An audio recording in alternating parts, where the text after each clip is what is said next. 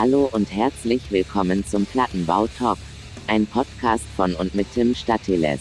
Direkt von den Straßen, ihr Opfer! Heute mit einem Gast, tollen Geschichten und jede Menge Spaß.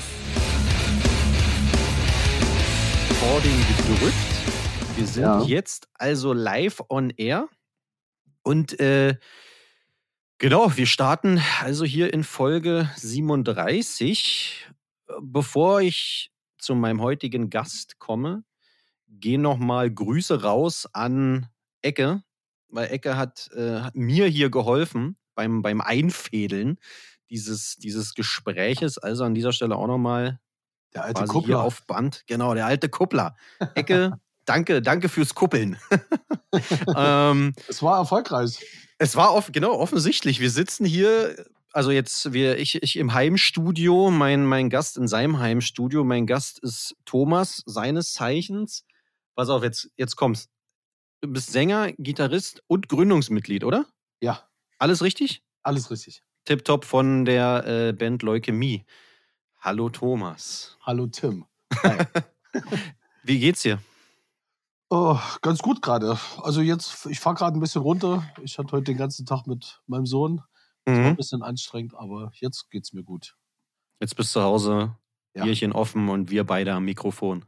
Wir schnacken, genau. Schön, freut mich. Äh, freut mich sehr, dass du, dass du hier bist. Ähm, der, also ne, dieser ganze Podcast geht ja immer, geht ja immer so ein bisschen um die Person, also um dich, wer du bist, woher du kommst, wohin du gehst. Also ne, richtig tief philosophisch. äh, es geht um deine Band, Leukämie. Ich glaube, da kann man auch noch mal so ein bisschen, bisschen was erzählen, bisschen Ein was bisschen, bisschen was, bisschen- ja. bisschen was auspacken. ähm, deswegen fangen wir direkt erstmal mit dir an. Wo, woher kommst du? Wo bist du groß geworden? Ich bin äh, geboren in Plauen im Vogtland. Mhm. Ähm, 1975, also noch ein DDR-Kind. Bin auch, hatte auch eine schöne Kindheit in der DDR. Bis auf so ein paar Ex-Sachen, die zu so einem Regime, sag ich mal, wenn man da groß wird, dazugehören. Also so erste Mai-Paraden, Mhm. Fahrrad, Fahrradparaden, Fahne tragen, Jungpioniere und diesen ganzen Firlefanz. Aber damit konnte ich mich ganz gut arrangieren, weil man das, also die meisten aus meinem Umfeld haben das auch nicht so ernst genommen. Okay. Also es war klar, man musste es machen, man kam nicht drum rum, außer man war Katholik und äh, Aber das warst du nicht. war ich nicht. Genau, deshalb war ich Jungpionier und dann Ja. Themenpionier und dann FDJler. Und ja, also wie gesagt, DDR-Kind, äh, hatte eine schöne Kindheit in Plauen, im schönen Vogtland. Wohl behütet. Auch, ja. Gutes Elternhaus. Okay. Und da habe ich gewohnt bis 1998. Ah, Das okay. War meine Jugend und mein junges Erwachsenensein. Okay. Okay. Wie, äh, wie bist du da zur Musik gekommen? Also muss ja irgendwann mal bei dir auch angefangen haben, oder? Also ich habe, glaube ich, ein bisschen genetisch was mitgekriegt von meinem Vater. Der Mhm. war schon sehr äh, musikalisch und hat, wenn ich mich richtig erinnere und wenn mich meine Erinnerung nicht trügt, ähm, hat er viel mit mir getrommelt und so rhythmische Sachen gemacht. Und das ist dann irgendwann hängen geblieben. Hm. Hat dann dazu geführt, dass ich während der Schulzeit die Schuldiskotheken veranstaltet habe. Also das heißt, den, den DJ gemacht habe. Ich wollte gerade sagen, heute würde man DJ sagen, ne? ja, genau, das gab es ja damals noch nicht. Also man hat Kassetten eingelegt, man hat Kassetten zusammengeschnitten, also Magnetbänder, hat das abgespult, hat.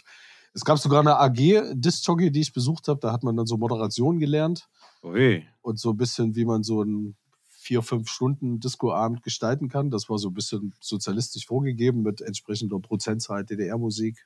Ich wollte gerade fragen, wie, wie sah das aus? Also was musste Ja, man da es, war, beachten? es war tatsächlich so, dass das geprüft wurde und auch am Abend Leute da waren, die da gehört haben, was da so Mhm. gespielt wird.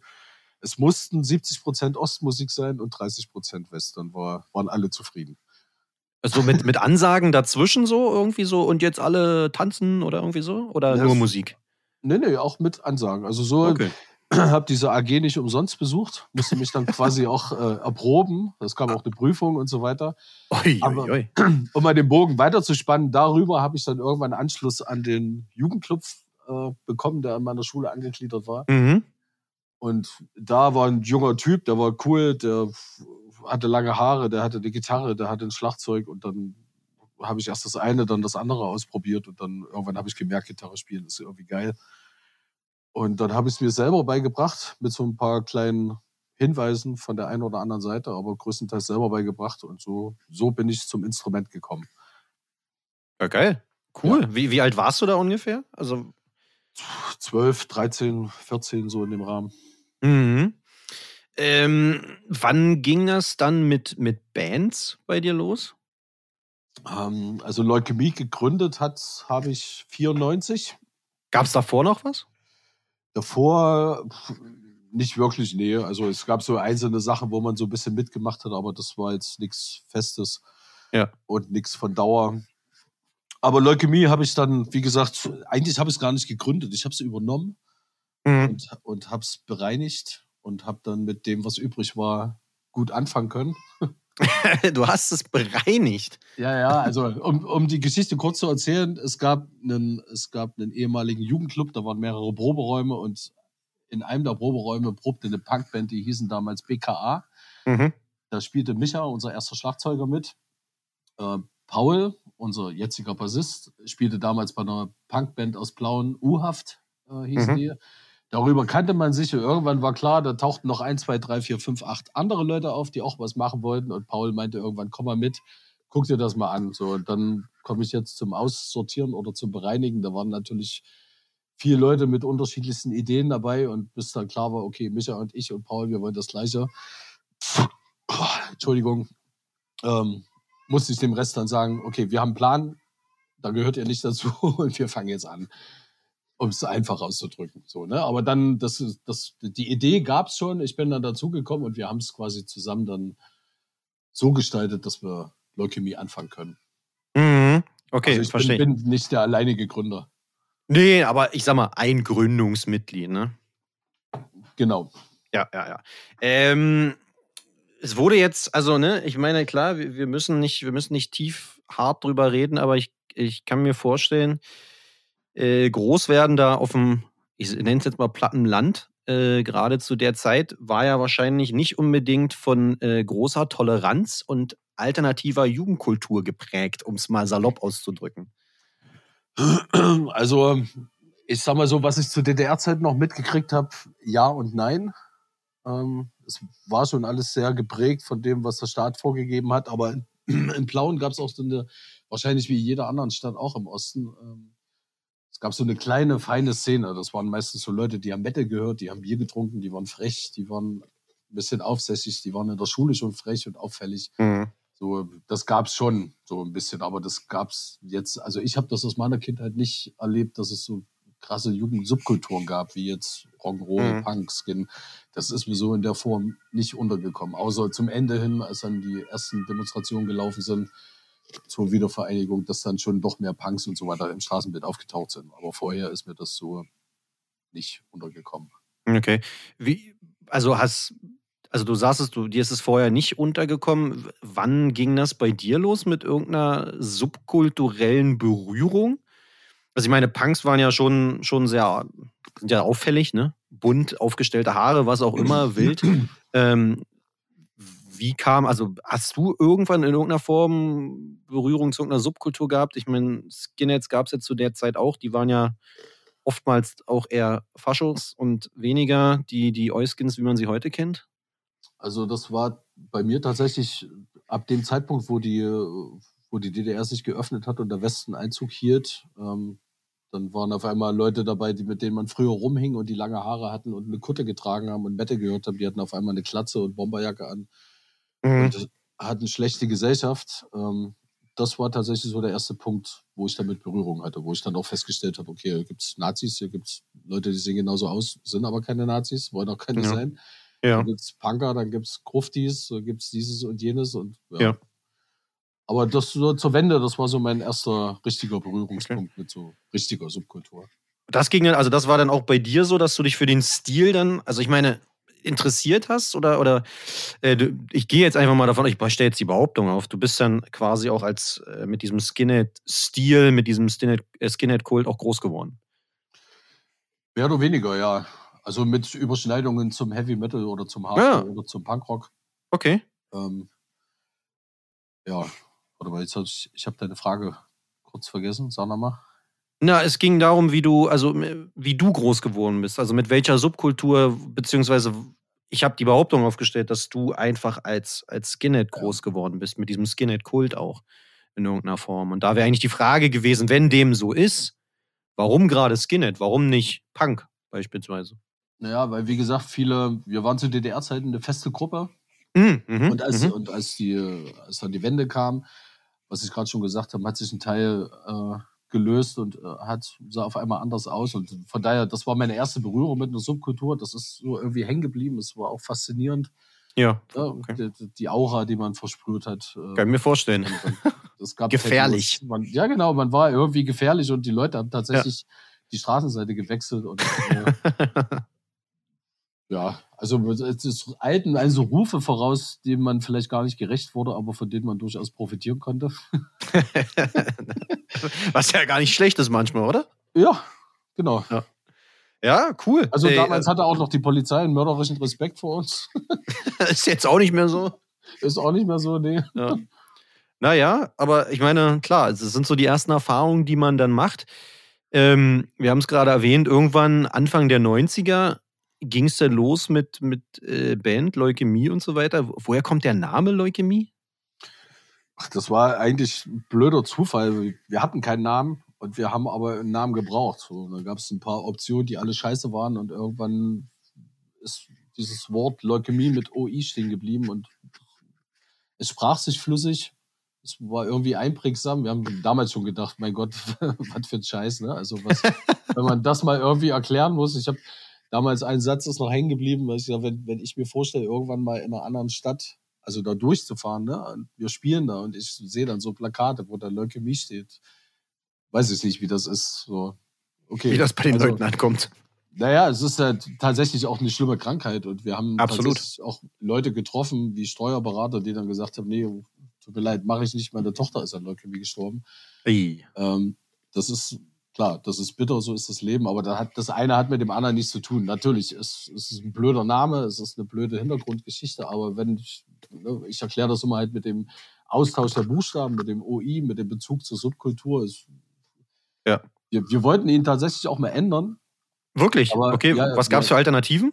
Äh, Zu dem Zeitpunkt, als wir es machen wollten, eigentlich keine. Wir haben halt nur fest, festgestellt, das ist dämlich, das ist ein total blöder Name.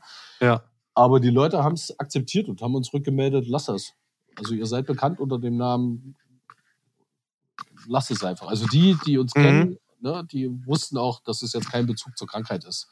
Okay. Hat. Warum genau die Musik, die ihr spielt mit Leukämie? Also wusstest du, du wolltest, als du äh, Anfang der 90er, sage ich mal, ne, es ging los, du wolltest eine Band machen. Warum die Musik? Also man hätte ja, wenn du selber sagst, du kommst so ein bisschen aus dem, aus dem Metal oder was auch immer, warum keine Metalband? Warum neue Das Punkband? ist, das ist eigentlich ganz einfach, weil wir alle, die wir bei Leukämie waren und jetzt auch sind, ähm, wir haben das nicht studiert und wir haben das auch nicht gelernt, sondern das ist ein Hobby und wir machen das, was wir können. Mhm. Ne? Man entwickelt sich weiter und kann irgendwann mehr, wenn man übt. Ähm, aber das ist der Grund, warum Leukämie Leukämie ist, weil wir das machen, was wir können. Wir wollen Mhm. nicht nach irgendwas klingen, was uns, was wir vielleicht selber hören oder was wir geil finden und sagen, so wollen wir auch klingen, sondern wir machen das, was wir können und dann kommt am Ende Leukämie raus.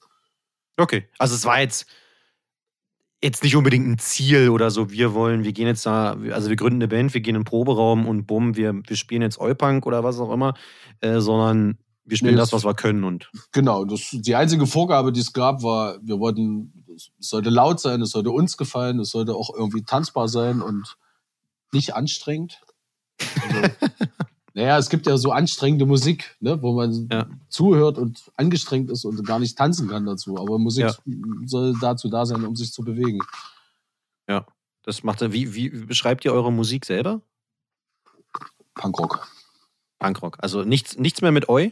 Also wegen Leukämie, Eu, Ja, wir, Skinner. haben Ich meine, uns, wir haben uns ehrlich gesagt selber noch nie so richtig als Oi-Band bezeichnet, weil ah, okay. Weil, weil wir, also die, die da war, also Micha war zum Beispiel noch nie ein Skinhead, Paul ist auch noch nie ein Skinhead gewesen. Ja. Ähm, die Musik, die wir machen, die hat einfach unserer Meinung nach zu viele Einflüsse, um das jetzt nur als eine Musikrichtung zu Mhm. bezeichnen. Wir, wir sagen Punkrock und die, die Leute, die mit uns diskutieren, dann nennen wir es halt irgendwann, wir nennen es Leukämie. Weißt du, du kannst das, du kannst das nennen, wie du es willst. Das ist Ja. deine Sache. Wir, wir sagen dazu, das ist Leukämie, fertig. Okay. Ähm, aber woher kommt denn dieses.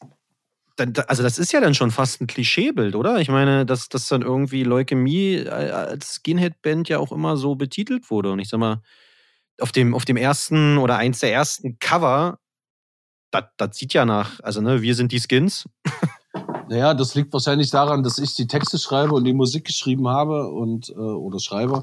Mhm. Ähm, und somit natürlich einen maßgeblichen Einfluss auf die Außenwirkung von Leukämie habe. Ne? Und ich, Ja, okay. ich war Skinhead, ich bin Skinhead und bin wahrscheinlich, habe da wahrscheinlich auf das ganze Erscheinungsbild von Leukämie einen viel größeren Einfluss als die anderen drei. Mhm. Und ähm, ich sag mal, mit dem, was wir textlich gemacht haben, auch auf dem ersten Album, das war ja schon auch was, an dem sich viele junge Skinheads damals orientiert haben. Ja. Und somit wurden wir dann, glaube ich, auch das Aushängeschild für die. Womit ich kein Problem habe. Ne? Aber wir sind halt jetzt keine reine Oi-Band im Sinne von, wir sind vier Skinheads und alles, was dazugehört. Wie, wie es im Bilderbuch dann äh, zu finden ist. Genau, keine Bilderbuch-Skinheads. Ja. Ähm, ah, ich meine, ihr habt äh, Anfang, Mitte der 90er seid ihr gestartet. Ähm, wir haben es gerade ne, erwähnt, äh, also ein bisschen das Außenbild war ja so diese typische Skinhead-Band, wie man sie dann vielleicht doch gerne kennt oder, oder hätte, was auch immer. An, also Mitte der 90er, ich meine, das war ja auch so ein bisschen die, die oft beschriebenen Baseballschlägerjahre. Ich kann mir vorstellen, war für euch nicht einfach als Skinhead-Band. Nee, gar nicht. Also, das war tatsächlich schwierig, weil natürlich die Nazis äh, schon auch eine Macht dargestellt haben, so ähnlich. Man kann das ein bisschen mit der Situation heute vergleichen, so gegenseitige Überfälle und Mhm. alles, was so dazugehört, das war damals eigentlich an der Tagesordnung. Also es war eigentlich egal, wo wir gespielt haben, es war völlig klar, dass Nazis kommen und dann gab es halt auch öfters auf die Fresse. Mhm. Das gehörte ziemlich, äh, das war selbstverständlich, das gehörte irgendwie dazu. Ja. Ja. Wo habt ihr, wo habt ihr angefangen zu spielen mit, mit Leukämie? Das erste Konzert war in der Nähe von unserem Proberaum in einem Dorf namens Örfersgrün. Ach du meine Güte. Ja, ja, Nie das von war- gehört. War, nee, weiß gar nicht, weiß gar nicht ob es das noch gibt. Das war in der, in der Garage von einem Kumpel, also in der Garage seiner Eltern. Ja. Da waren sechs, sieben Zuschauer, die wir haben da eine Grillparty gemacht und haben gedacht, wir spielen da. Das war das erste Leukämie-Konzert.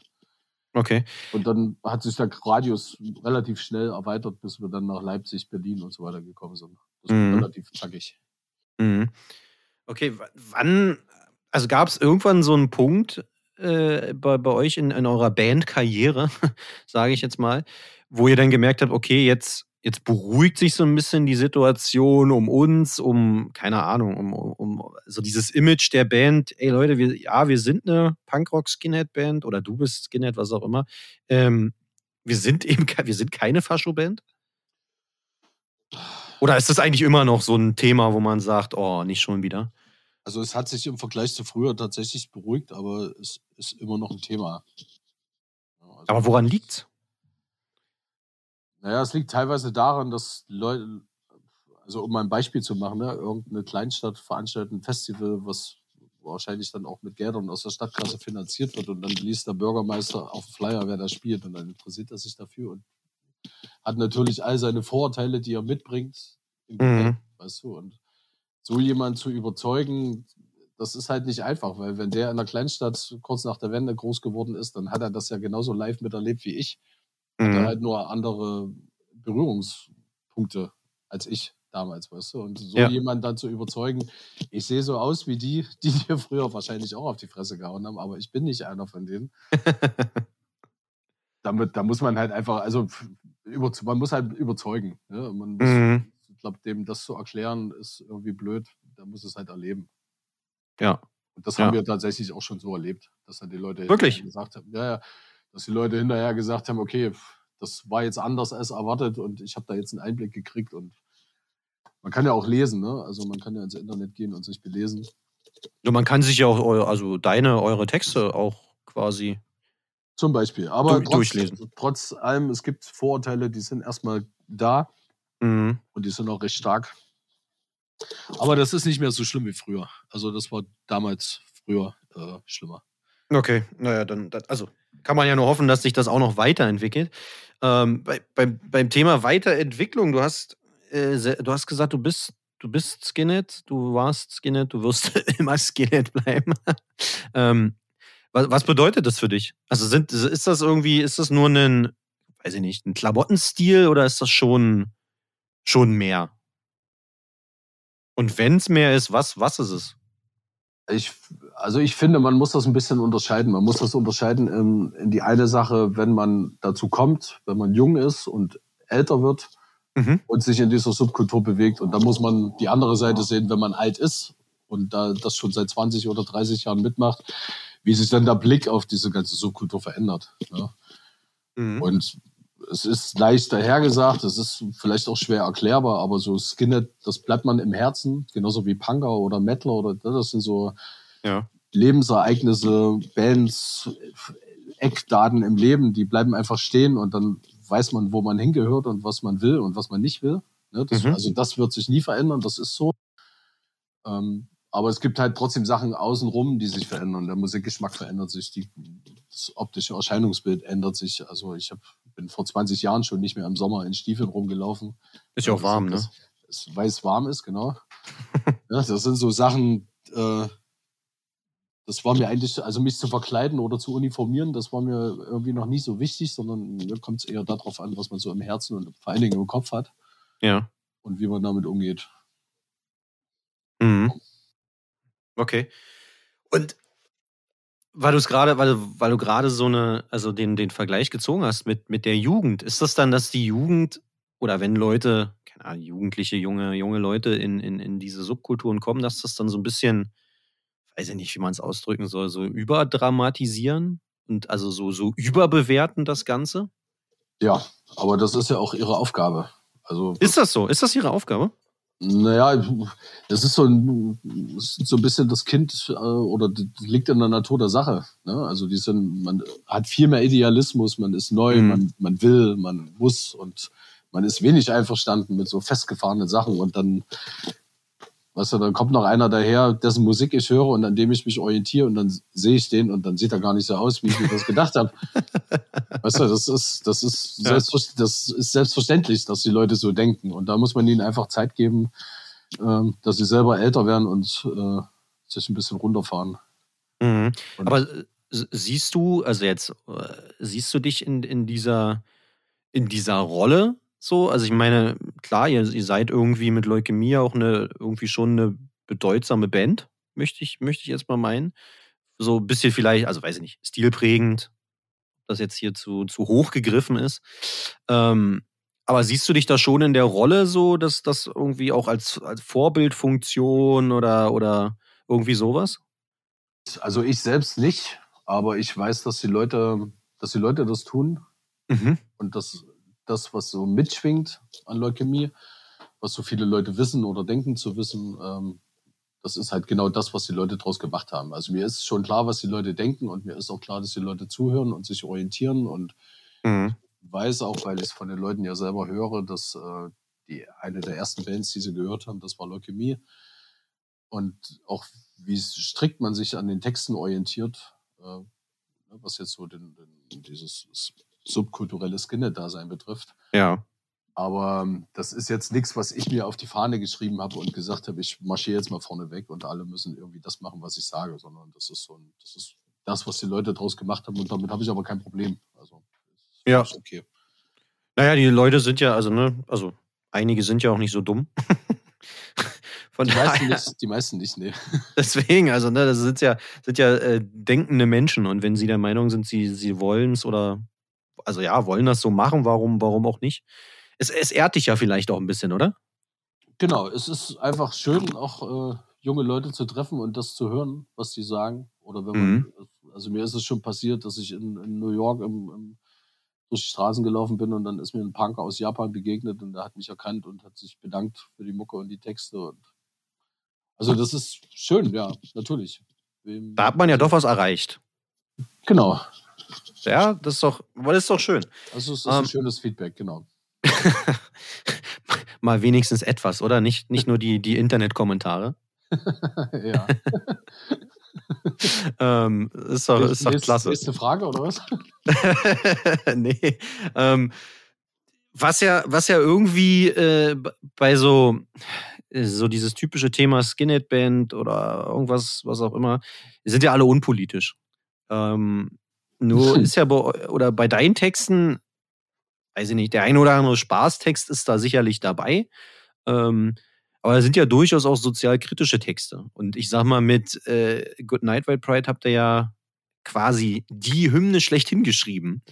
Ähm, warum? Also warum denn irgendwie äh, quasi so eine, so eine vermeintliche unpolitische Anführungsstrichen Musik machen und dann aber doch teilweise sehr politische Texte?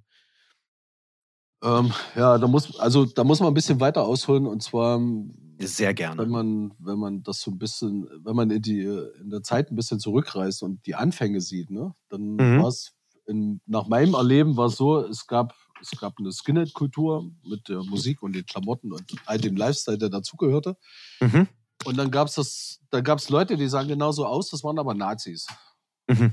So, und dann gab es Leute, die sahen halt nicht so aus, die hatten Rastas, die hatten, äh, also die sahen optisch ganz anders aus. Das waren dann die Linken und die hatten aber beide irgendwie hatten die was gegen einen. So, beiden war das irgendwie nicht geheuer, dass man da war. Beide wollten, dass man bei dem jeweils anderen mitmacht.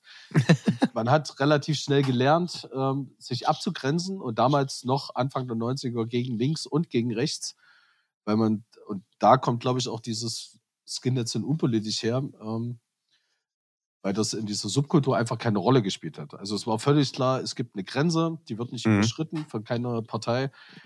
Und damit sollte das eigentlich klar sein. Das hat sich dann im Laufe der Jahre irgendwann so gewandelt, dass Teile dieser ja doch unpolitischen Skinhead-Szene sich geöffnet haben für oft oder meistens dann rechte Inhalte. Mhm. Und dass die, die damit nicht einverstanden waren, dann doch irgendwann sehr deutlich sagen mussten, so nicht. Das Ja. wollen wir nicht. Ne? Haben wir keinen Bock drauf. Genau. Und da kommt auch diese Entwicklung bei Leukämie her, dass wir gesehen haben, wir müssen irgendwie reagieren, weil sonst, sonst machen wir uns ja gemein mit dem, was wir gar nicht wollen. Ja. Und das ist, das ist die Entwicklung bis heute von Leukämie, dass wir A, äh, situativ reagieren und B, uns halt nicht für die Link, äh, nicht für die Nazi-Seite entschieden haben und den Leuten auch deutlicher als allen anderen sagen, hier nicht, also hier nicht. Mhm. Mhm. Okay, das macht Sinn. Ähm, bei, bei dem Thema, es ist, es ist natürlich oftmals auch eine leidige Diskussion, aber trotzdem, glaube ich, ist sie dann manchmal doch sinnvoll, wenn man sie führt, das Thema Grauzone. Das ist ja, also, ich weiß nicht, wie, wie stehst du zu dem Begriff? Gibt es eine Grauzone? Ist das überhaupt ein. Thema? Es gab, ja, doch, es gibt, es gab meiner Meinung nach auch eine Grauzone schon lange, bevor diese Grauzone-Diskussion entstanden ist. Okay. Äh, Genau wegen dem, was ich gerade eben schon gesagt habe. Mhm. Wegen dieser so schleichenden Vermischung, diesen aufgeweichten Grenzen, diesen. Aufgeweichten Werten vielleicht? Also sind das nicht auch, Auch. Werte, die man da irgendwie auch immer hatte? Auch, ja. Ja. Und dadurch gab, ist, dann, ist dann so eine Grauzone entstanden, dass man versucht hat, auf mehreren Hochzeiten zu spielen. Ne? Ja, ich weiß, ich, ich weiß gar nicht, ob man dem gerecht wird, wenn man sagt, die Leute wollten auf mehreren Hochzeiten spielen. Ich glaube, die meisten Leute hatten einfach nicht die Eier in der Hose zu sagen, ich kenne dich jetzt zwar schon seit 20 Jahren und wir sind zusammen groß geworden, ne? Und wir sind Mhm. auch beide irgendwie Skinheads, zumindest optisch, aber ich will eigentlich was anderes als das, was du willst. Und zusammen wird es nicht funktionieren. Weil wir Mhm. können, wir können hier sitzen und ein Bier trinken und uns nicht über das unterhalten, was, über was wir uns wahrscheinlich unterhalten sollten, um Sachen aus dem Weg zu räumen Ja. sondern können oberflächlich so tun, als ob wir uns gut verstehen. Aber eigentlich gehen wir uns hier gerade voll auf den Sack, weil wir beide was völlig Unterschiedliches wollen. Und das, ja, und das ist aber das Problem, weshalb diese Grauzone entstanden ist, weil, glaube ich, viele Leute gar nicht die Eier in der Hose hatten, ihren Freunden auch mal deutlich zu sagen, pass auf, nicht hier. Das ist der falsche Punkt und der falsche Ort Ja. für das, was du mitbringst und für das, was du willst. Ja. Und ich muss jetzt auch, also ich muss jetzt auch sagen, da ne, ich bewege mich hier in der Subkultur, ich vertrete hier Ideale, Mhm. auch für die erfüllst du nicht. Und die kann ich nicht erfüllen, wenn ich mich weiterhin mit dir abgebe. Ja. Oder mich mit dir fotografieren lasse oder was auch immer. Touché. Ja, es ist einfach so, weißt du? Und Ja, das, ich ich- finde, ich absolut. finde, also ich persönlich und auch wir mit Leukämie, wir haben das frühzeitig gemacht und haben damit nur gute Erfahrungen gemacht, dass wir eine Grenze gezogen haben, die wir nicht Mhm. überschreiten und auch nicht überschreiten lassen. Und das ist klar erkennbar für alle. Mhm. Und wer das Gegenläufige tut, der muss dann halt mit den entsprechenden Konsequenzen leben. Ja, ja, Was, ja. was, was auch immer das sein soll, ne? Aber das ist, jedes Verhalten hat Konsequenzen und das ist dann in dem Fall auch so. War ganz klassisch, auf jeden Fall. Also gibt es da auch Bands, wo ihr sagt, mit denen wollen wir nicht spielen? Oder, oder weiß ich nicht, haben wir vielleicht früher gespielt, heute auf gar keinen Fall? Da sind irgendwelche, die haben sich so verändert, das sind nicht mehr, das ist nicht mehr die Band, die wir, wie wir sie von früher kennen? Da gibt es einige, ja. Also ich will jetzt keine Namen nennen, aber Nein, mu- musst du also- nicht, aber. ich will jetzt, oder ich will jetzt keine Liste runterbeten, aber Mhm. ein Beispiel wären die Schuster-Jungs. Es, Mhm. gab, es gab zum Teil persönliche Überschneidungen, weil man sich irgendwie kannte von früher noch und von Konzerten und so weiter. Ja. Ähm, dann war natürlich klar, wer sind die Schuster-Jungs, was, was machen die für Musik, was haben die für ein Umfeld. Ähm, die Mhm. hatten einen schlechten Ruf und wir als Leukämie, wir haben uns damals die Mühe gemacht, uns mit denen zu treffen, ähm, Antworten einzufordern und gesagt, okay, pass auf, wir, wir, wir können zusammen spielen, aber ihr müsst halt zu dem stehen, was ihr uns erzählt habt. Wenn nicht, dann müsst ihr damit leben, dass wir euch als Lügner bezeichnen. Ja. Und es ist dann eigentlich genauso gekommen, wie es, wie wir uns das äh, eigentlich nicht erhofft hatten, aber so das Bauchgefühl, das im Vorfeld doch gesagt hatte, die hatten einen scheiß Ruf, wir haben uns mit denen unterhalten, haben uns hingesetzt, wir haben zusammen Konzert gespielt und jetzt am Ende dieser Kette äh, kam dann raus, dass der Bassist von Schusterjungs bei Karlkopf, Kraftschlag, äh, irgend so eine Kraft durch Freude, irgend so eine nazi Ja. am Bass steht und dann, das sind dann so Sachen, da höre ich dann doch lieber auf mein Bauchgefühl und sage, nee, also Ja, na vor allen Dingen, also ich meine, es gibt halt viel, also was ich damit sagen will, ist, es gibt, es gibt schon eine Liste mit Bands, wo wir sagen, mit denen spielen wir nicht aus den verschiedensten Gründen, aber der Ja. Hauptgrund ist oft der, dass wir sagen, wir wollen die nicht mit unserem Ruf und mit dem, was wir machen, legitimieren. das wollte ich gerade sagen, ne? Ihr haltet euren Kopf ja hin. Machen. Genau. Ja, also wir verteilen ja keine Persilscheine. Ja. Wir haben es aber, wir haben es punktuell mal probiert und haben, sind eigentlich jedes Mal auf die Fresse gefallen. Ja. Und haben gesagt, wir, wir hören auf unseren Bauch und oft bestätigt sich ja das Bauchgefühl, also zumindest zu 98 Prozent. Und Mhm. Ab, so, ab sofort nicht mehr. Ähm, da ein Thema, ja, also Grauzone haben wir abgehakt. Ein, ein, ein großes, also weiß ich nicht, ob das bei euch ein großes Thema war oder ist. In einer anderen Folge, äh, Grüße gehen raus an meinen Kumpel Teufel von Berliner Weiße. habe ich- mir vorgestern angehört. Schön, freut mich. Podcast. Jetzt kommt die Frage mit den Klamotten, richtig? Nee, nee, nee, nee, Nee. nicht die Klamotten, sondern das Thema Neid. Oh, ja. Ähm, weil bei BW, ne, also es gibt, gibt immer wieder Texte zum Thema Neid. Bei Leukämie, boah, bin ich, also müsste ich mich jetzt weit aus dem Fenster lehnen, aber gibt es, glaube ich, nicht so viele äh, äh, Neid oder Texte, die das Thema Neid äh, beschäftigen. Aber war das bei euch ein Thema? Ist das bei euch ein Thema? Das war und ist auch ein Thema, aber ich habe damit einen Umgang gefunden, dass ich, der mich nicht dazu nötigt, einen Text darüber zu schreiben. Ah, okay, okay. Aber wo- woher kommt das? Also was, was ist das? Ähm, ich kann das, also ich kann das, glaube ich, nur mit meinen eigenen Erfahrungen beschreiben. Und ähm, die wären, in Plauen gab es eine ziemlich aktive und eine große Musikszene. Das ging Mhm. von richtig professionellen Metal-Bands über Punk-Bands, so Folk und so weiter. Ne? Ja. Und man kannte sich ja untereinander. So. Und irgendwann war klar, es gibt noch eine weitere Band, das waren dann wir, Leukämie. Und irgendwann war relativ schnell klar, das ist aber jetzt auch die Band, die in Leipzig, in Berlin, in Hamburg innerhalb kürzester Zeit spielt. Mhm. Ja, also wir sind relativ schnell bekannt geworden. Unser Radius zu spielen war, wurde sehr schnell, sehr groß. Mhm. Und die anderen, die standen dann halt da und haben gedacht, Alter, ist das euer Ernst? Ich meine, mit dem, was ihr da macht, mit den drei Akkorden und dem, ist das euer Ernst? Weißt du, ich Ja. sitze hier zehn Jahre im Blauen im Keller und komme nicht raus und euch gibt's ein halbes Jahr und ihr spielt in Leipzig. Ja. Aber das ist was, das kann ich ja gar nicht erklären. Das, das ist ja so ein Ding, was die Leute draus machen. Ne? Wenn das, also wir machen das, was wir können und was uns gefällt und dann gefällt es halt noch den anderen Leuten. Also Im man- Idealfall, ja. müsste man die Frage eigentlich umdrehen und sagen, was machst du denn eigentlich falsch? Das ist, also was gefällt denn den Leuten nicht an dem, was du tust? Ja. So, Ja. ne? Und so, so, das ist mein Umgang mit dem Thema Neid. Ich kann das, also ich nehme das gar nicht ernst. Mhm. Aber es scheint ja irgendwie doch weit verbreitet zu sein, oder? Ja, es ist, glaube, das liegt dann aber auch an den Sachen, die. Also gerade in der Subkultur meine ich jetzt nicht in, in der normalen Welt. Es ist auf jeden Fall ein Thema. Und wie gesagt, das, ähm, das was ich gerade sagen wollte, das bezieht sich, glaube ich, eher auf Sachen, die so mitschwingen. Ne? Also dann wird einem unterstellt, man verdient Geld. Mhm. Man darf ja als Punker gar kein Geld verdienen. Ich wollte gerade sagen, verdient ihr, ihr verdient kein Geld? Wir verdienen kein Geld, nein. ne? Und man, man, auf einmal kennt man Leute und auf einmal ist man da und dann ist man hier und dann ist man da gefragt und dann ist man ein bekanntes Gesicht und das, das sind, glaube ich, so die Sachen, die so neiden. Mhm. Mhm. Ja, so. Ja, aber es fällt dir auch einfach ein, ne? Also, ich, also es ist ja ein- Skandal von dir. Ich finde es frech von mir, aber ich, bin halt, finde auch, so bin ich halt, ne? ja, gut, also siehst du, ich finde es ich find's irgendwie faszinierend, ne? Weil es gibt ja, also Texte gibt es ja ähm, zu jedem Thema mehr oder weniger, aber irgendwie, weiß ich nicht, vielleicht auch nur ein, falsches, falsches Gefühl, falsche Einschätzung von meiner Seite, aber irgendwie scheint es doch im Oi, Punk oder was auch immer, ähm, doch ein größeres Thema zu sein, weil dieses Thema Neid doch immer wieder aufgegriffen oder immer mal wieder aufgegriffen wird in Songtexten. Ähm, deswegen fand ich es ganz spannend. Aber siehst du, auch ihr habt damit zu kämpfen.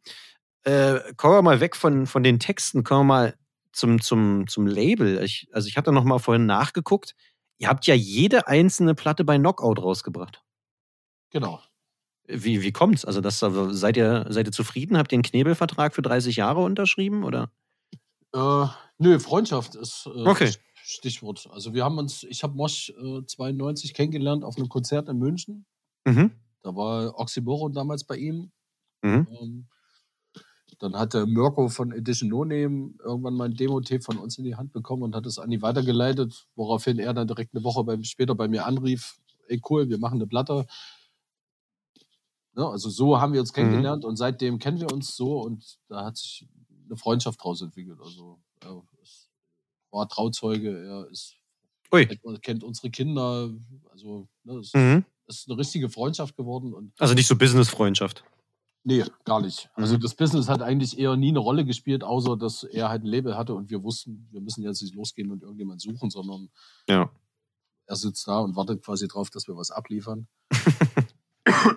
und wir hatten nie das Problem, dadurch hatten wir zum Glück nie das Problem, äh, uns irgendwie ein Label suchen zu müssen und diese ganze Musik-Business-Schiene, Ja. ne, also dieses Haifischbecken da durchschwimmen zu müssen. Ja, ja. Ja, aber die ersten vier oder zumindest alles, was wir bis zum heutigen Tage veröffentlicht haben, kam bei Knockout. Okay, war das, war das ein Teaser? Ko- Kommt was Neues nicht auf Knockout?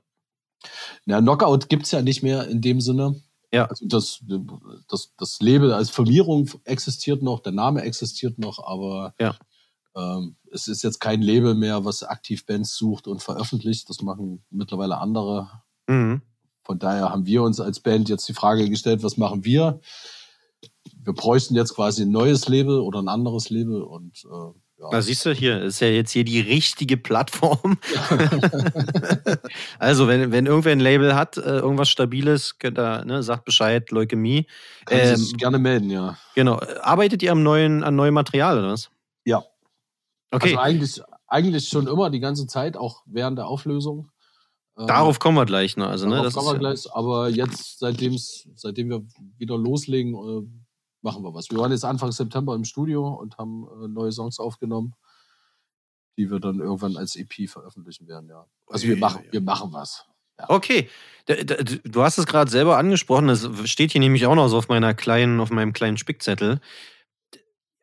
Also wenn ich das, äh, habt ihr euch nur einmal aufgelöst oder irgendwie hatte ich so irgendwas gelesen mit irgendwie Band, Auflösung, Reunion, Band, Auflösung. Also irgendwie war das, war das nicht sogar zweimal, dass ihr euch irgendwie, dass ihr pausiert habt? Ähm, ja, wir hatten einmal 2009 oder 2010 hatten wir, haben wir einfach mal so ein paar Gänge zurückgeschalten, weil, Mhm. wir, weil das eine ziemlich fordernde Zeit für uns war. Eine sehr kraftraubende Zeit. Okay. Aber nicht, das konnte man nicht wirklich als Pause oder so deklarieren. Aber wir haben uns 2014 tatsächlich aufgelöst und zum damaligen Zeitpunkt auch mit der Ansage, dass es das gewesen ist. Nie wieder. Das war auch Ja. damals, also 2014 war das auch tatsächlich ernst gemeint. Aber dann hat sich ja anders entwickelt. Aber warum? Also war denn doch irgendwie wieder Lust da? Hattet da wieder Bock? Oder habt ihr Ja, Geld gebraucht? Also woran nicht? Ja, ja, wir waren pleite.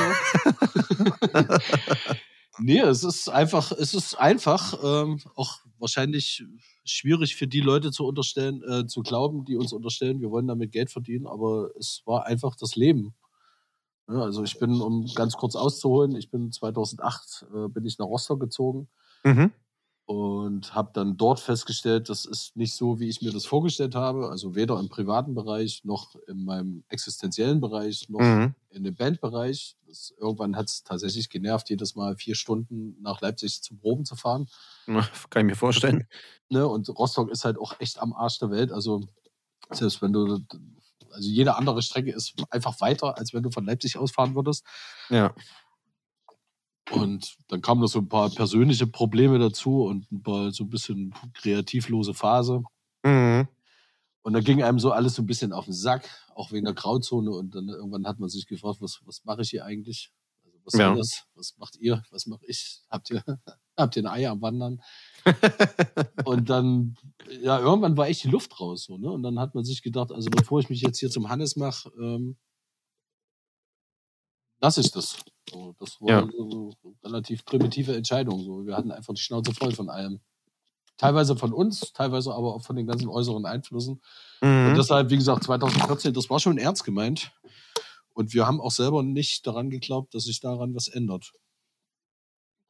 Und dann kommt das Leben und sagt, Genau, dann hat sich so entwickelt, dass ich also wieder weggezogen bin aus Rostock, bin wieder nach Leipzig gezogen. Wir haben uns wieder an einen Tisch gesetzt, haben uns unterhalten, wie erwachsene Menschen das tun, haben uns in den Arm genommen. habt festgestellt, ihr mögt euch doch noch. Wir haben uns alle lieb, genau. Ja.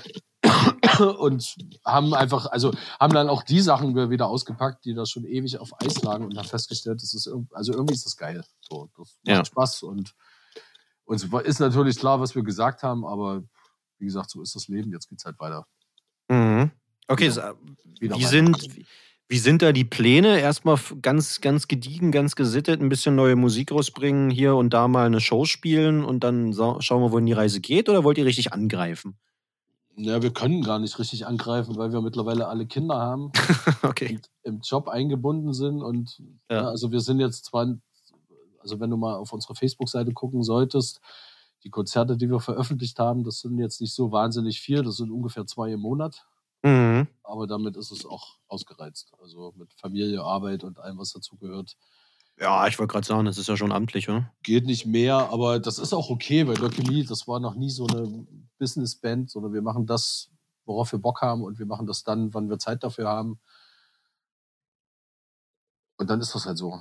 Also Mhm. es hat so seinen eigenen Rhythmus und wenn dann überhaupt nur unseren. Ja, ja, also ihr werdet nicht zu, zur Naturmaschine. Nee. Ja. Und das haben wir auch hinter uns und das ist auch nicht wirklich erfüllend. Also das ist, ist eher anstrengend. Ja, das, das kann ich mir vorstellen.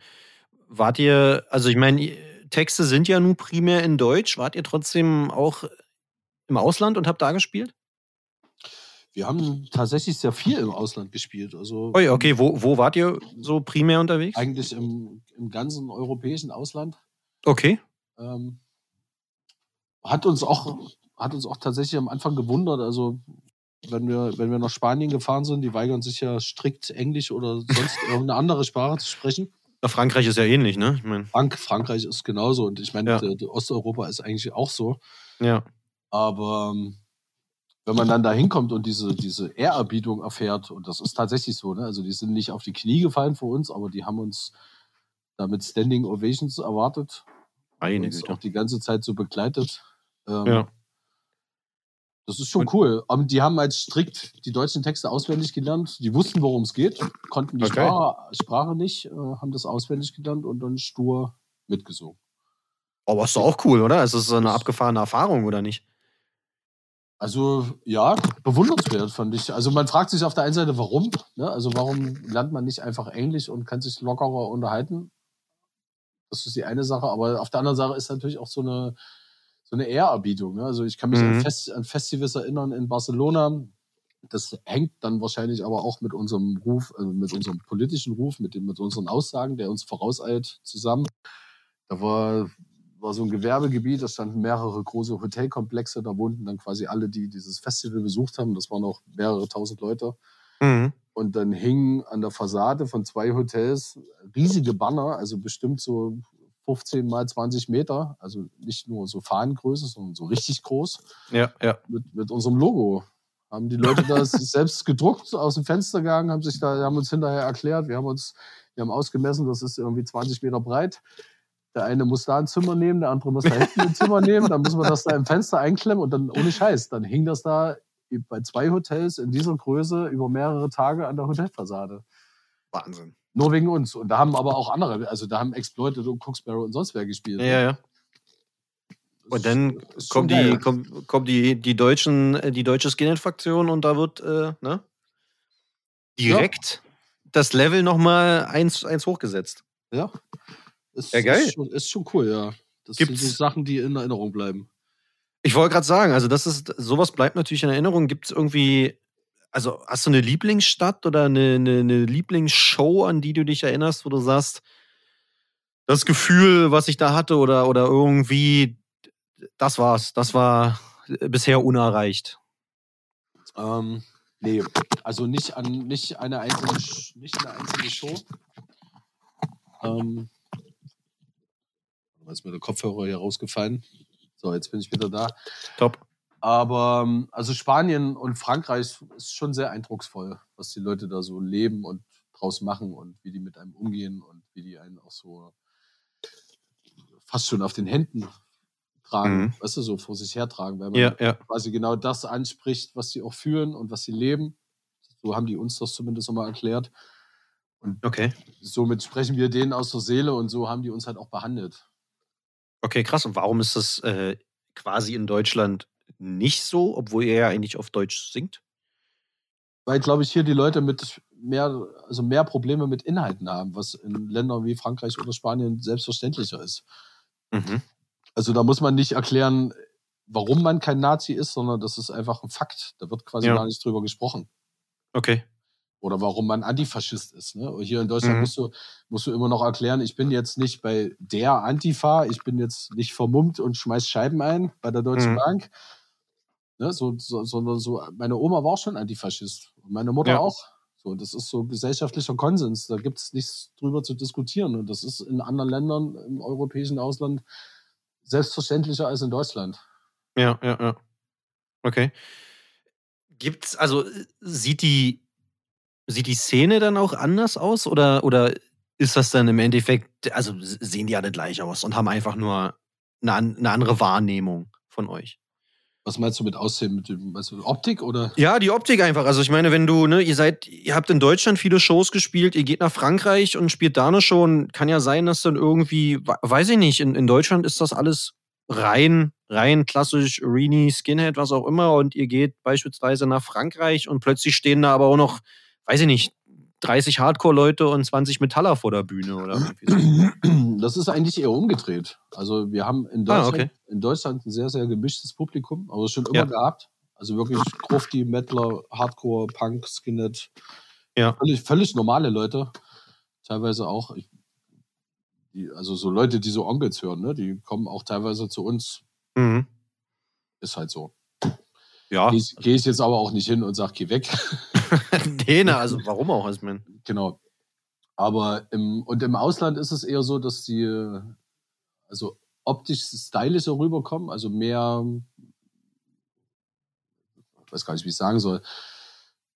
Also wenn man die sieht, sieht man, dass sie so, was sie für einen Skinhead-Lifestyle leben. Also diesen antifaschistischen, antirassistischen, also ne, die kommen jetzt nicht in 20 Loch Boots mit einer Bomberjacke daher, sondern sind stylisch gekleidet und das kann man meistens, darüber kann man das auch schon ablesen, wie derjenige funktioniert mhm. über diese optische Erkennung. Ähm, aber in Frankreich und in Spanien ist es wirklich so, dass mit Punkern als Ausnahme wirklich ein reines Skinhead-Publikum da ist.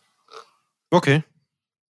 Skurril eigentlich war, dass das irgendwie dann doch hier sich irgendwie ein bisschen mischt und da, da irgendwie nicht. Finde ich ja eigentlich. Also denken wir auch drüber nach, zumal, wie du äh, anfänglich ja schon sagtest, ähm, dass äh, Leukämie so ein bisschen das Aushängeschild ist für viele, Mhm. aber das Publikum trotzdem schon immer äh, so gemischt war. Mhm. wundert uns auch, aber ist schön. Also Ich wollte gerade sagen, also- gefällt mir mehr, als wenn es so einseitig wäre. Ja, ja, immer, also wenn so ein Einheitsbrei ist, so, ne? Genau. Ähm, gibt's irgendwas, was du bereust? Also jetzt, jetzt wird's richtig philosophisch. Also jetzt, weiß ich nicht, du kannst natürlich auch was erzählen aus deinem Leben, was du bereust, aber jetzt, ich meine jetzt eher so ein bisschen in Bezug auf die Band. Also, dass ihr irgendwas gemacht habt oder, oder irgendwas, wo du sagst, jetzt im Nachgang, oh Mann, hätten wir mal nicht gemacht. Nö. Jetzt alles, alle, würdest alles nochmal so, so wieder machen. Das Einzige, was ich jetzt, also mit dem Blick von 2021 äh, sagen würde, wäre, dass ich nicht nach Rostock, ich würde nicht mehr nach Rostock ziehen, um dann eine Band aufzulösen, um fünf Jahre zurückzu äh, später zurückzuziehen und weiterzumachen, ja. Richtiges Rostock-Bashing hier nach der, nach der, nach, nach Gunnar von dritte Wahl in der letzten Folge. Aber das, das wäre tatsächlich was, wenn ich, wenn ich nochmal was anderes machen könnte, dann würde ich das anders machen. Aber Okay. alles, alles andere würde ich so lassen. Okay, dann andersrum gefragt, hast du, habt ihr, habt ihr Ziele mit Leukämie, Wünsche, Hoffnung? Jetzt, wo ihr auch wieder da seid? Ähm, also ja, natürlich haben wir Ziele und Wünsche. Ne? Also, dass wir, wir, wir waren jetzt im Studio, wir haben drei Songs aufgenommen, zwei davon werden wir als EP veröffentlichen und wir wünschen uns, dass es in diesem Ihr habt ja Style- auch, dass ich da noch mal kurz dazwischen gerät, ihr habt auch Good Night for Pride neu aufgenommen, ne? Das haben wir auch nochmal neu aufgenommen, genau. Mhm. Ähm, und wir wünschen uns einfach, dass es mit dem Schwung, den wir jetzt haben und auch der auch durchaus äh, aus der Auflösung resultiert, Mhm. dass es da einfach gut weitergeht für uns. Ne? Und dass wir da diesen Schwung mitnehmen können und gut weitermachen können. Und ich meine, wir, wir gehen alle auf die 50 zu, bis auf Eddie. Ja. Der ist noch mal 15 Jahre jünger, aber ansonsten, dass man das noch eine, gute, eine ganze Weile gut machen kann. Ja, absolut, ne? dass, dass der Körper auch mitmacht. Und das Gehirn. Und ja, gerade das Gehirn, ne? ähm, die Leute, also wie, wie, wie schätzt du die Lage ein? Die, die Leute sind schon noch heiß auf Leukämie, oder? Also ihr habt jetzt nicht irgendwie an, an, an, an Fans verloren oder irgendwie so. Nö, also eher im Gegenteil. Es kommen täglich neue dazu. Mhm. Ähm, Weil man Auch- hätte ja auch sagen können, ich meine, ihr habt euch aufgelöst, ne? Ihr habt, ihr habt da so, äh, sogar DVD dazu rausgebracht, oder? Vom, war das nicht sogar Abschieds-DVD? genau, wir haben das Konzert optisch und akustisch aufgenommen. Genau, mit, mit allem Zip und Zap und dann, weißt du, könnte man ja jetzt auch sagen, so, ja, jetzt seid ihr wieder da, Sellouts, was auch immer. Ja, wie, gut, das ist aber dann auch wiederum das, was die Leute draus machen. Ne? Also Mhm, wenn, man, wenn okay. man mich fragt, dann kriegt man halt genau die Antwort, die ich dir auch schon gegeben habe. Ja, ja, ja. ja. Das, ist, das, das Leben hat sich einfach verändert und so ist das Leben. Und jetzt gibt es die Möglichkeit, dass wir das wieder machen können, was wir vorher nicht machen konnten. Und dann sollen sich alle freuen. Und wer sich da nicht drüber freuen kann und sich die Frage stellt, wie viel Geld wir denn noch verdienen müssen, bis wir endlich abtreten, dann, dann, ist, das, dann ist das sein Problem und nicht meins. Ja, muss ja auch nicht zum Konzert gehen, oder? Also ich meine, Genau, da soll es dann einfach ausmachen und weggehen und dann auch aufhören, sich selber auf den Sack zu gehen damit. ja, ja, ver verstehe ich, verstehe ich. Ähm, gibt's, gibt's Nachwuchs in der jetzt in, in der Hardcore, äh, nicht Hardcore hier, was spielst du Punk in der, in der Punk-Szene? Gibt's ganze Menge sogar. Ja? Also bist, bist du da dran? Kriegst, kriegst du das noch mit? Weil oftmals hat man ja so, du hast es ja selber gesagt vorhin, äh, ne, man ist lange in der Szene, man hat viel gesehen, man, ne, man ist vielleicht auch ein bisschen genervt oder abgefuckt von dem, was man erlebt hat. Ähm, dass Ja, man jetzt vielleicht auch neue Bands so ein bisschen, weiß ich nicht. Also auf, genau aufgrund dessen äh, sperre ich da meine Augen und meine Ohren auf und gucke, Ah. was es so gibt. Und, ähm, Okay. Um da so ein bisschen einen Überblick zu behalten. Und es war tatsächlich so, ich habe vor zwei Jahren, glaube ich, oder nee, letztes Jahr im Februar, haben wir mit Leukämie über Facebook so einen Aufruf gemacht, dass, dass wir Bands unterstützen wollen. Und wir wissen ja wissen, wie schwer das ist, einen Auftritt zu kriegen und Mhm. hier zu kriegen. Und die Bands sollen uns einfach mal ein paar Sachen schicken und dann kann man gucken, ob man denen weiterhelfen kann. Und da haben sich tatsächlich fast 250 Bands gemeldet. Ui, okay, krass. Hätte ich auch nicht gedacht. Ähm, Boah, das ist ja richtig zu tun am Ende. Ja, ja, ich habe mir das alles angehört und habe auch Sachen, die ich selber geil fand und Absprache mit Veranstaltern Ja. weiterge weitergeleitet und hoffe, dass da auch ein paar Auftritte rausgesprungen sind. Oder äh, Plattenverträge für Le bei Labels. Mhm, mhm. Ähm, aber es gibt viele, viele Bands und der Unterschied, wenn man mich, wenn man mich heute fragt, äh, was ist der Unterschied zu früher? Ich finde, viele sind engagierter. Das ist nicht mehr so das Skinhead Säuft, der Punker ist ein Assi-Texte und Image. Ja. Okay. Und das hat viel an Ernsthaftigkeit zugenommen. Was ja eigentlich eine positive Entwicklung ist, oder? Finde ich auch. Also es hat auf jeden Fall mehr Hand und Fuß Mhm. als früher. Und ich finde, wenn man den meisten davon eine Chance gibt, dass sie sich weiterentwickeln können, dann beim zweiten, dritten Album wird man das auch hören, denke ich. Mhm. Also der Mhm. Nachwuchs ist da, ich weiß von ihm und ich habe ihn auch im Blick. Und wir, wir machen das ja jetzt auch so, wenn wir spielen, wir spielen ja fast, fast ausschließlich mit so neuen Bands. Ne? Mhm. Also wenn man mal so guckt, dann viele davon sind teilweise unbekannt oder nur äh, lokal bekannt oder regional bekannt. Und deshalb nehmen wir die mit. Ja, aber es ist ja, also, weiß ich nicht, so eine kleine Verantwortung, die man da vielleicht auch hat als gestandene Band, da auch mal ein bisschen so, vielleicht auch mal eine Tür zu öffnen oder mal eine Bühne zu bieten. Genau, weil warum soll ich die Möglichkeiten, die ich habe, die, die muss ich nicht für mich selber einsetzen, weil die sind da. Also kann man das ja auch weitergeben an. Es Leute, ist ja auch eigentlich auch- Konzept dieser Szene, oder? Also eigentlich aller Subkulturen, dass man sich ja gegenseitig unterstützt und eigentlich nicht unbedingt Steine in den Weg legt. So sollte das sein, genau. Also eigentlich. Aber ich glaube, das machen auch viele. Also viele, viele äh, namhafte Leute machen das auch, glaube ich. Okay, naja, wir, also ich bin mir da oftmals nicht so sicher, sage ich ganz ehrlich. Ähm, da wird, also glaube, ab, einem, ab einer gewissen Stufe wird da schon eher wirtschaftlich äh, gedacht, obwohl es, wir reden ja hier über eine Supportband oder über einen Opener. Äh, weiß ich nicht, ob man da über irgendwelche wirtschaftlichen Faktoren nachdenken muss oder Ja, ob man da ich- nicht einfach sagt, Ich glaube, so, sobald du als Band jemand hast, der für dich die Entscheidungen trifft, ne? also auch die finanziellen Entscheidungen, dann bist du auch in der Position, nicht mehr über deine Vorbands entscheiden zu dürfen. mhm. Sage ich Das jetzt einfach mal natürlich so. Ne? Und ich glaube, das ist so, das ist die Grenze oder die Stufe, die du meinst. Ja, ja, genau. Aber selbst da haben die Bands ja oftmals ein Mitspracherecht und ignorieren es halt einfach, weißt du, oder, oder kümmern sich nicht mehr drum. So. Naja, weil das ist, ich kenne das ja, also bei Leukämie ist das ja, kann, könnte man das vergleichen. Ne? Also es gibt, man macht ein Konzert, es ist völlig klar, so viele Leute kommen, so viel teuer ist der Eintritt und am Ende bleibt so und so viel Geld übrig, nachdem alles bezahlt ist. Ja. Ja, und da gibt's halt Leute, für die ist das okay und die spenden das Geld. Und da gibt's Leute, für die ist das okay, die sind mit ein bisschen was zufrieden.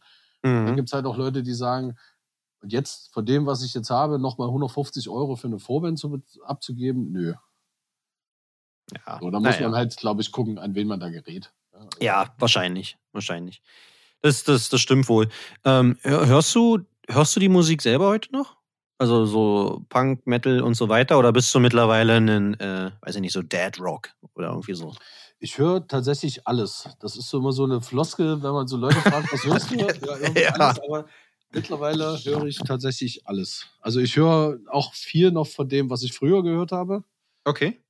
Ähm, aber ich bin mittlerweile, ich, ich habe letztens Element of Crime gehört. Also hättest du mir vor zehn Jahren gesagt, ich bin jemand, der sich hinsetzt und Element of Crime hört, dann hätte ich dir wahrscheinlich die Nase gebrochen, weil ich gesagt habe, nein, Niemals! niemals. Aber ich habe es ich hab's getan und ich bin tatsächlich begeistert. Also was geile, sind deine, geile Texte. okay, wa- was sind deine äh, aktuellen Favoriten? Hast du Favoriten gerade? Ich, Im Moment höre ich gerade viel Metal. Ich höre so gern alte Creator-Platten. Ah, siehst du? Ja. Ja, ist ein schön. Höre ich auch ganz gerne zum Arbeiten, muss ich, muss ich ehrlich gestehen. NoFX höre ich ganz gern. Ja, so alte Hardcore-Sachen, so alte Shelter-Platten oder alte, die älteren Sick of It All-Platten, die mag ich sehr. Mhm. Okay. Shelter ist irgendwie, da bin ich auch nie rangekommen. Also, es hat mir, weiß ich nicht, ging, ging, an mir vorbei, muss ich ehrlich gestehen. Ja, es, es ist ein bisschen anders als das, was ich sonst höre, aber damit, ich verbinde ja damit auch so persönliche Momente und von daher mag ich sie. Ja, ne, logisch, klar. Ähm, wo wir ne, so bei persönlichen Momenten und so weiter. Ähm, hast du, also, ne, man wird ja in so einer Subkultur groß. So, ne, wir haben wir haben's, wir haben's vorhin mal kurz so angeteased, so, so eine Subkultur bringt ja, oder man, man vertritt ja auch gewisse Werte und so weiter, aber ich finde, man, ähm, man lernt ja auch viel. Ne? Also, ich- so gerade als Band, man ist unterwegs, man muss sich da organisieren und so weiter. Gibt es da irgendwelche Sachen, die du in dein echtes, normales, in Anführungsstrichen bürgerliches Leben mitgenommen hast? Oder die du, oder hat dir, weiß ich nicht, Punk irgendwas, hat, hat dir das irgendwas beigebracht, das Ganze, was du irgendwie anwenden konntest in der normalen Welt? Oh, gute Frage. Also geile Frage. Man muss schon kurz nachdenken. Also ich glaube, ich habe, glaube ich, gelernt, mich auf mich selbst zu verlassen Mhm. und auf meinen Bauch zu hören. Okay. Also weniger auf den Kopf und auch weniger aufs Herz, aber dafür sehr auf den Bauch. Ja, ja. Okay. Und ja, und das glaube ich, die Leute, so wie sie scheinen, nicht immer das, also nicht immer dann so, dass es dann nicht immer so ist, wie es dann tatsächlich ist. Ja, naja, klar. Aber logisch. das hat ja nicht unbedingt was mit Punkrock zu tun. Nee, aber trotzdem, ich meine, ne, man ist ja, äh, ich finde, gerade als Band, ne, man, man ist viel unterwegs, man lernt ja auch viele Leute kennen. Ne, also man weiß ja nicht, ob man darüber vielleicht auch so eine gewisse Menschenkenntnis halt auch erwirbt oder irgendwie. Ja, wie gesagt, äh, um mich selbst vor Enttäuschungen zu schützen, habe ich gelernt, fast nur auf mich selbst zu hören. Mhm. Ja, aber das Aber- ist ja. Aber was ich auch gelernt habe, ist so eine Art Bewunderung für Leute, die das wirklich schon 30, 40 Jahre lang machen. Also einen Plattenladen haben oder einen Mhm. Club haben und Bands auftreten lassen oder ein Label haben oder sonst irgendwas. Ne? Ja, ja, ja. Und als Band trifft man die Leute ja meistens auch noch anders, als das andere Leute tun würden. Und man hat dann, kriegt da einen ganz anderen Einblick und lernt die auch viel persönlicher kennen. Und vor so Leuten habe ich Respekt. Und dann habe ich auch gelernt, dass so mit, mit dem, was man vorher weiß, und dann lernt man denjenigen kennen und hat vielleicht erstmal so optisch auch einen an- ganz anderen Eindruck, als derjenige dann tatsächlich ist, dass das nicht immer was miteinander zu tun hat, sondern dass man die Leute halt kennenlernen muss und sie auch so akzeptieren muss, wie sie sind, ne? Und dann auch Respekt vor dem haben kann, was sie machen.